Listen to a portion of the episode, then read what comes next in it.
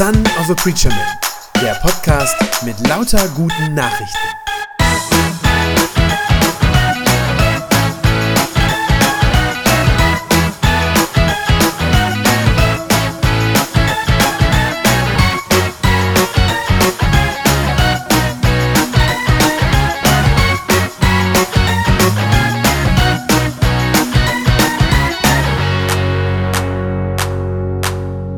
Ich habe für die Predigt heute gar nichts Besonderes mitgebracht, also nichts, was jetzt speziell auf diesen Anlass zugeschnitten wäre.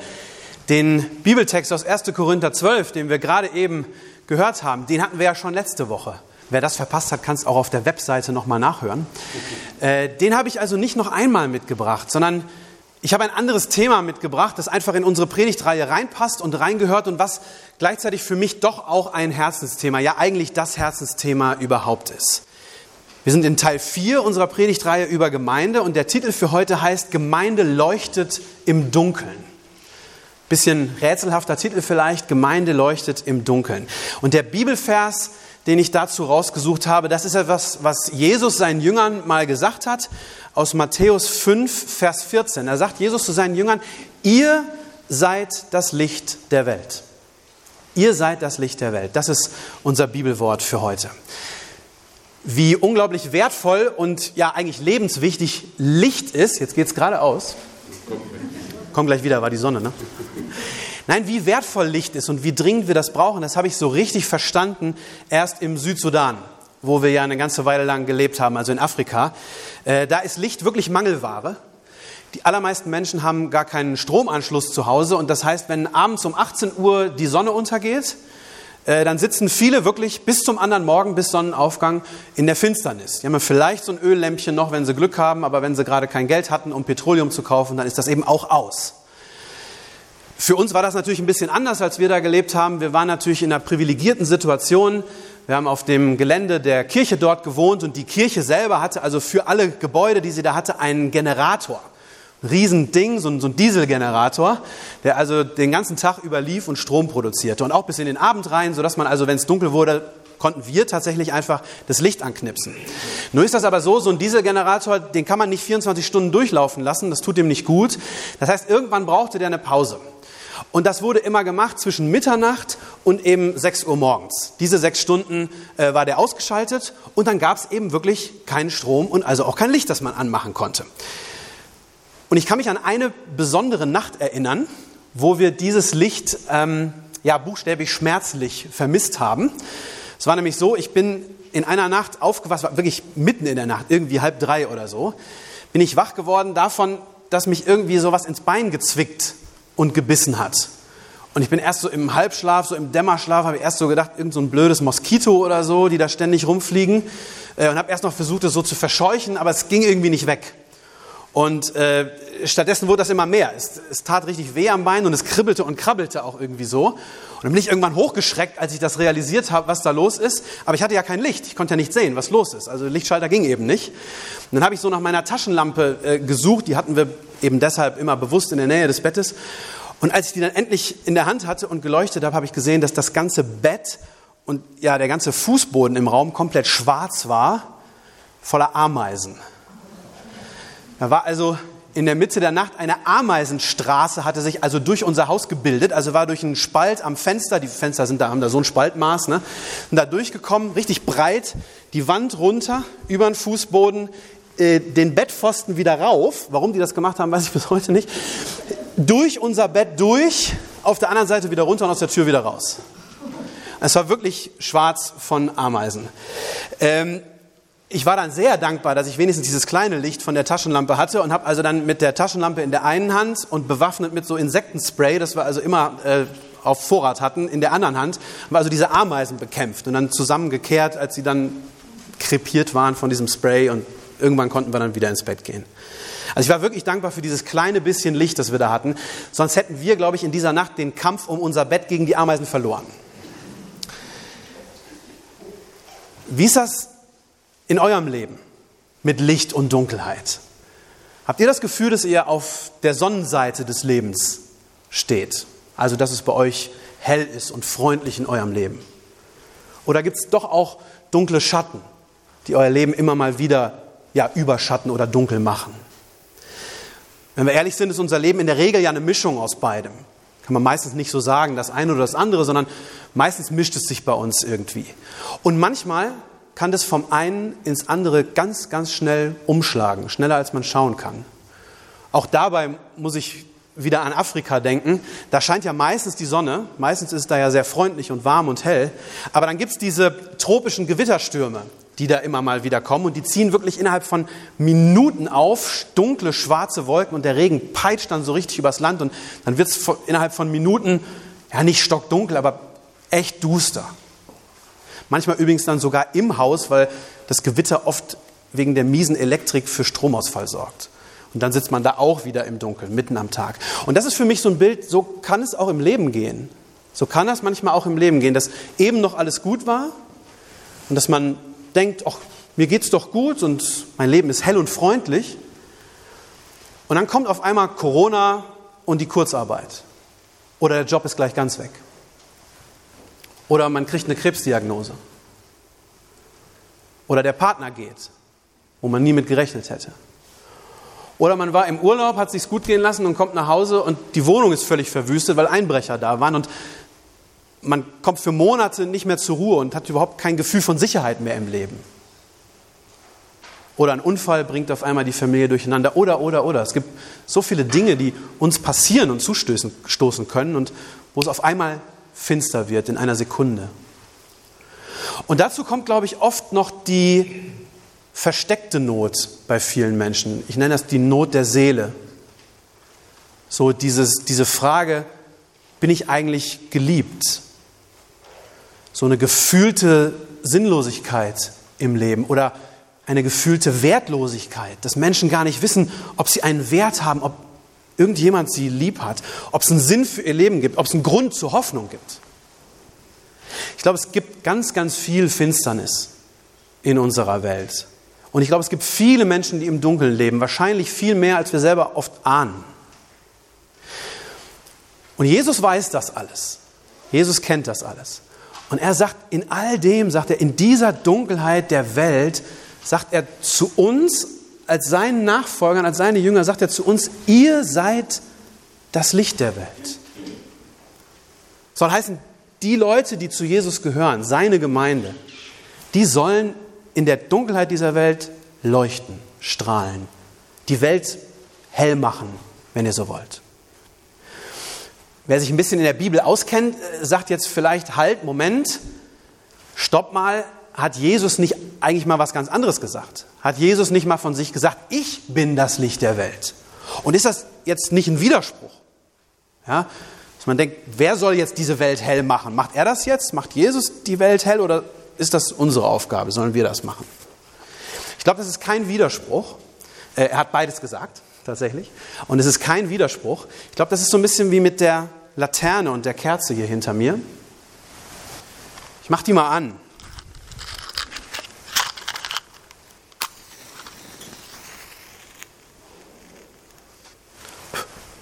Ich mache die Kerze an und ich tue die hier in die Laterne rein. Und dann ist das jetzt die Frage, was leuchtet da jetzt? Wir sagen, die Laterne leuchtet. Aber das stimmt eigentlich nicht. Die Laterne leuchtet genauso wenig wie vorher. Was eigentlich leuchtet, ist die Kerze. Also mit anderen Worten, die Laterne leuchtet nicht von selber, sondern sie leuchtet nur, wenn sie Licht innen drin schon hat. Und ich glaube, das ist ein sehr gutes Bild dafür, wie das mit Jesus und seiner Gemeinde ist. Genau so. Er ist sozusagen in uns drin, in unserer Mitte. Er leuchtet zuallererst bei uns, macht es für uns hell, schenkt uns Hoffnung und dann leuchtet er durch uns durch in die Welt hinein. Ich glaube, so ist das gedacht. Mir ist das ganz wichtig, dass wir diese Stelle richtig verstehen. Jesus fordert uns nicht auf und sagt, nur seht ihr mal zu, wie ihr die Welt hell kriegt. Ja, ich glaube, das wäre eine Überforderung. Sondern ich verstehe diesen Satz, den er zu uns sagt, wie so ein Zuspruch, wie ein Versprechen, dass er sagt, ihr seid das Licht der Welt. Ihr müsst das nicht werden und euch dafür wahnsinnig viel Mühe geben, sondern ihr seid das. Ihr seid ein Licht in der Welt. Und zwar, weil er selber, weil Jesus unser Licht ist, in unserer Mitte und durch uns durchleuchtet. Heißt das jetzt, wir müssen nichts mehr machen? So, weil Jesus ja schon leuchtet und damit ist es dann okay? Ja, halt, ganz so einfach ist es natürlich jetzt auch wieder nicht. Das wäre jetzt auch langweilig, wenn nicht noch was danach käme. Ich glaube, wir müssen als seine Nachfolger auf eines achten, nämlich das Licht, das er uns schenkt, auch scheinen zu lassen. Ich glaube, wir dürfen das nicht zudecken oder es verstecken. Ich lese mal noch zwei Verse weiter. Matthäus 5 und dann 14 bis 16.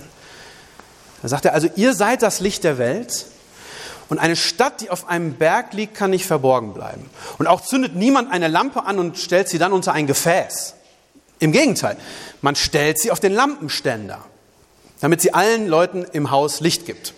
Und so soll auch euer Licht vor den Menschen leuchten. Sie sollen eure guten Werke sehen und euren Vater im Himmel preisen. Also wir sind Gemeinde von Jesus, wir haben Licht in unserer Mitte, in uns, aber wir dürfen jetzt keine Decke drüber werfen und dieses Licht irgendwie abdecken oder verstecken. Ich glaube, dass wir das leider oft tun.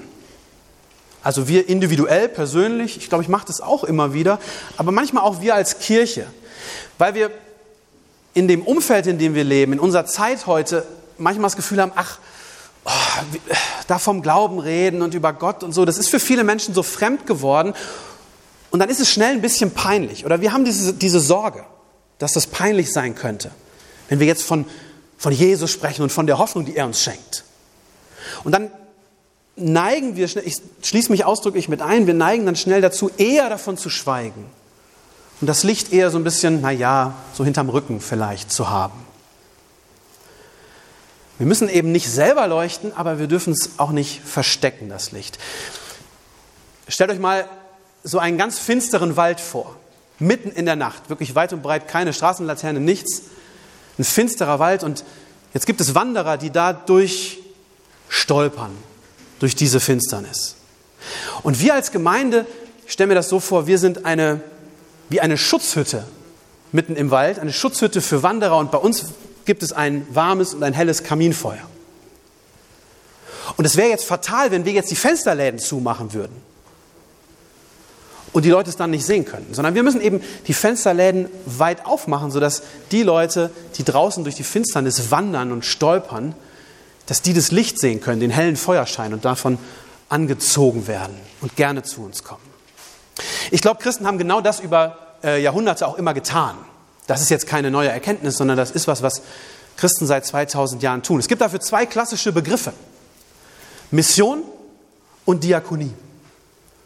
Das sind die beiden Begriffe, die man klassischerweise für dieses Lichtscheinen sozusagen in die Welt hinein benutzt. Mission und Diakonie.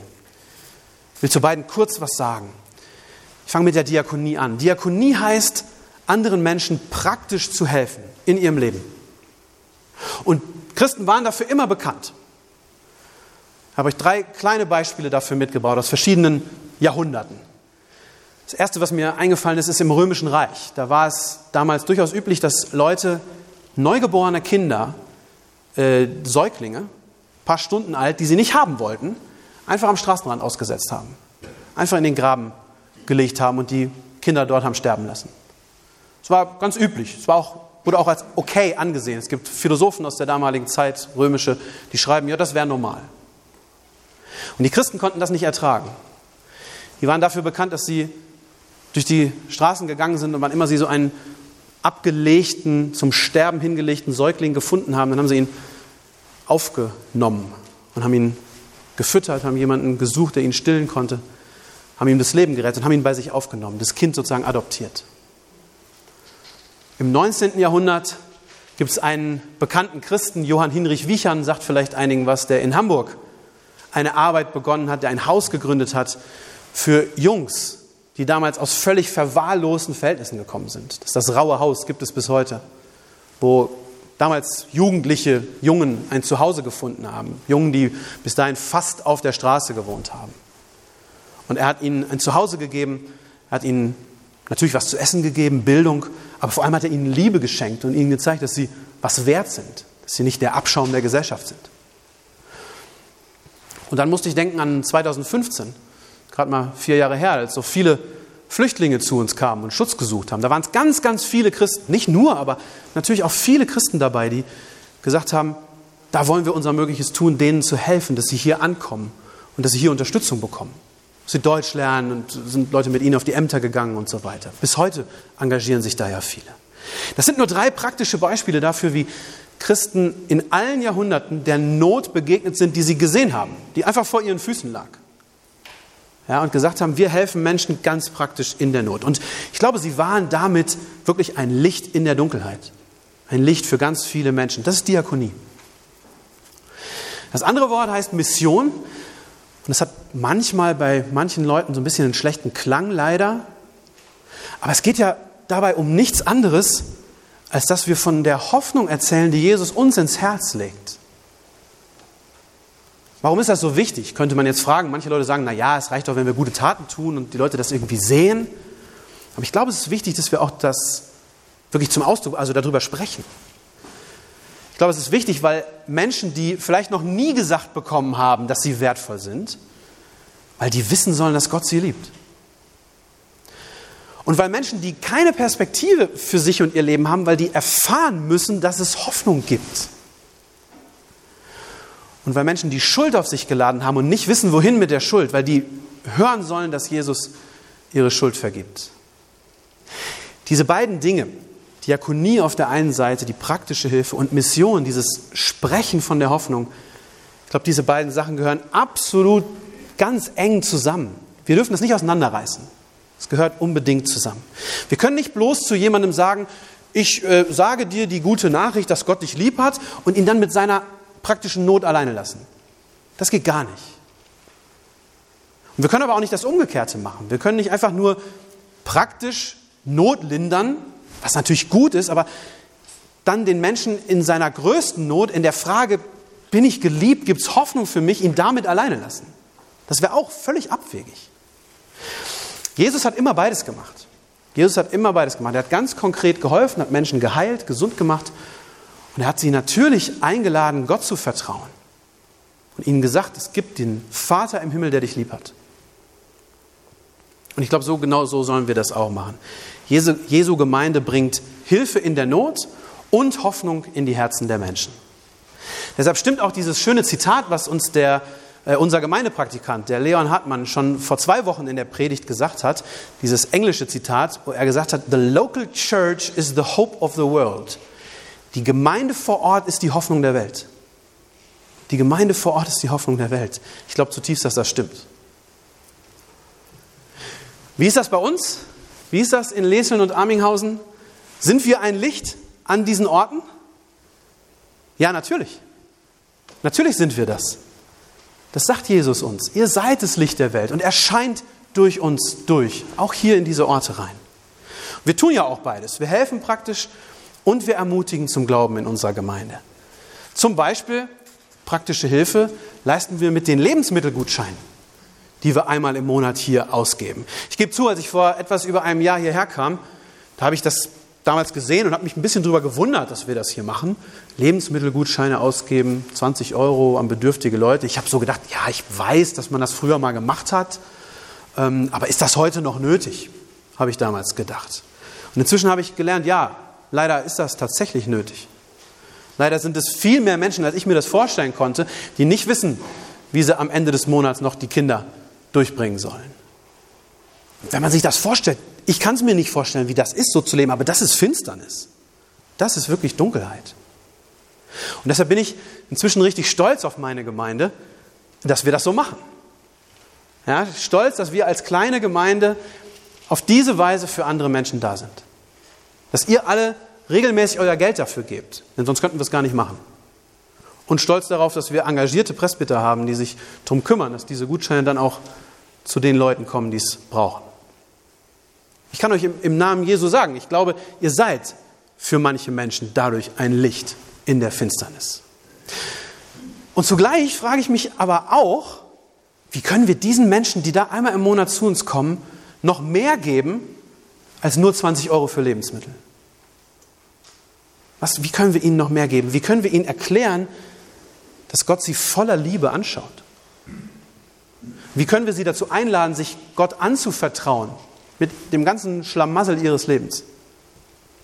Wie gesagt, Diakonie und Mission, die gehören ganz, ganz, ganz eng zusammen. Ich glaube, auch für die seelische Not der Menschen tun wir ja schon einiges hier in der Gemeinde. So ist es ja nicht. Mir ist es zum Beispiel sehr positiv aufgefallen, wie gut ihr aufeinander achtet hier in der Gemeinde. Dass ihr euch gegenseitig besucht. Zu Geburtstagen, aber vor allem auch, wenn jemand krank ist. Ich finde das ganz stark, dass ihr füreinander da seid auf diese Weise und auch füreinander betet. Ich glaube, auch das ist Licht sein, so wie Jesus das gemeint hat. Auch das ist ein Licht in der Welt. Aber auch da stelle ich mir die gleiche Frage. Wie viel seelische Not gibt es noch hier bei uns in Little und Amminghausen? Seelische Not, die wir überhaupt nicht im Blick haben. Wie viele Menschen gibt es noch, die innerlich in ihrem Herzen im Dunkeln leben und die aber nicht automatisch auf unserem Radarschirm auftauchen, weil sie sonntags morgens nicht hier sind? Und ich befürchte, es gibt noch viel mehr Dunkelheit in den Herzen der Menschen, als wir das vielleicht selber ahnen. Und deshalb sage ich euch ganz ehrlich, ist das das, was mich jeden Tag umtreibt? Buchstäblich. Ich frage mich das jeden Tag. Ich frage mich jeden Tag, wer, wenn nicht wir, soll den Menschen in Letheln und Arminghausen mitteilen, dass Jesus für sie da ist und dass er sie von Herzen lieb hat. Wer soll ihnen das sagen? Wer soll den Menschen sagen, dass dieses Leben nicht alles ist? Dass es Hoffnung gibt? Und dass die unendliche Güte und Barmherzigkeit Gottes nur auf sie wartet? Wer soll das den Menschen sagen, wenn nicht wir? Ich bin ja immer noch neu, auch wenn es jetzt schon ein Jahr ist, aber ich bin ja immer noch neu und kann das nicht so richtig gut beurteilen, wie viele Notlagen und welche Notlagen es bei uns noch gibt, innere und auch äußere. Aber ich wünsche mir, dass wir die Augen offen halten dafür, für die Not der Leute, dass wir unseren Blick nach außen richten und nach oben. Dass wir nach außen schauen und uns fragen, wie geht es den Menschen hier bei uns? In welcher Not sind Menschen hier bei uns? Wie können wir durch ganz praktische Hilfe ein Licht für sie sein? Und vielleicht eine gute Frage, was würde hier im Stadtteil, in unserem Stadtteil eigentlich fehlen, wenn es uns als Gemeinde nicht gäbe? Das ist der Blick nach außen. Und dann wünsche ich mir, dass wir gleichzeitig nach oben schauen und dass wir uns betend fragen, Herr, wozu hast du uns hierher gesetzt, genau hierher? Was ist deine Mission für uns hier an diesem Ort? Wie können wir hier ein Licht sein? Auch für die Herzen, für die Seelen der Menschen. Und ich wünsche mir, dass wir anfangen, bei jeder Entscheidung, die wir hier in der Gemeinde treffen, das ist natürlich vor allem was im Presbyterium, aber auch darüber hinaus, dass wir bei jeder Entscheidung, die wir treffen, dass wir anfangen, von denen her zu denken, die noch nicht zu uns gehören, die nicht sowieso jeden Sonntagmorgen hier sitzen. Ich wünsche mir, dass wir anfangen, uns zu fragen, was haben die anderen, die, die nicht zu uns gehören, was haben die davon, dass es uns gibt? Und trägt das, was wir tun, dazu bei, dass ihnen geholfen wird, dass sie Gottes Liebe erkennen? Die beste Definition von Mission, die ich kenne, die ist von John Ortberg, amerikanischem Pastor. Der hat mal gesagt, Mission heißt, dass wir die Menschen, die wir lieben, zusammenbringen mit dem Jesus, dem wir folgen. Die Menschen, die wir lieben, zusammenbringen mit dem Jesus, dem wir folgen. Ich glaube, so war das gemeint, als Jesus gesagt hat, ihr seid das Licht der Welt. Amen. Das war eine gute Nachricht vom Son of a Preacher Man. Wenn sie deinen Glauben gestärkt hat, dann abonnier doch einfach meinen Podcast bei Spotify, iTunes oder podcast.de und gib mir ein Like auf Facebook. Ich hoffe, du hörst mal wieder rein. Gott segne dich und bis bald.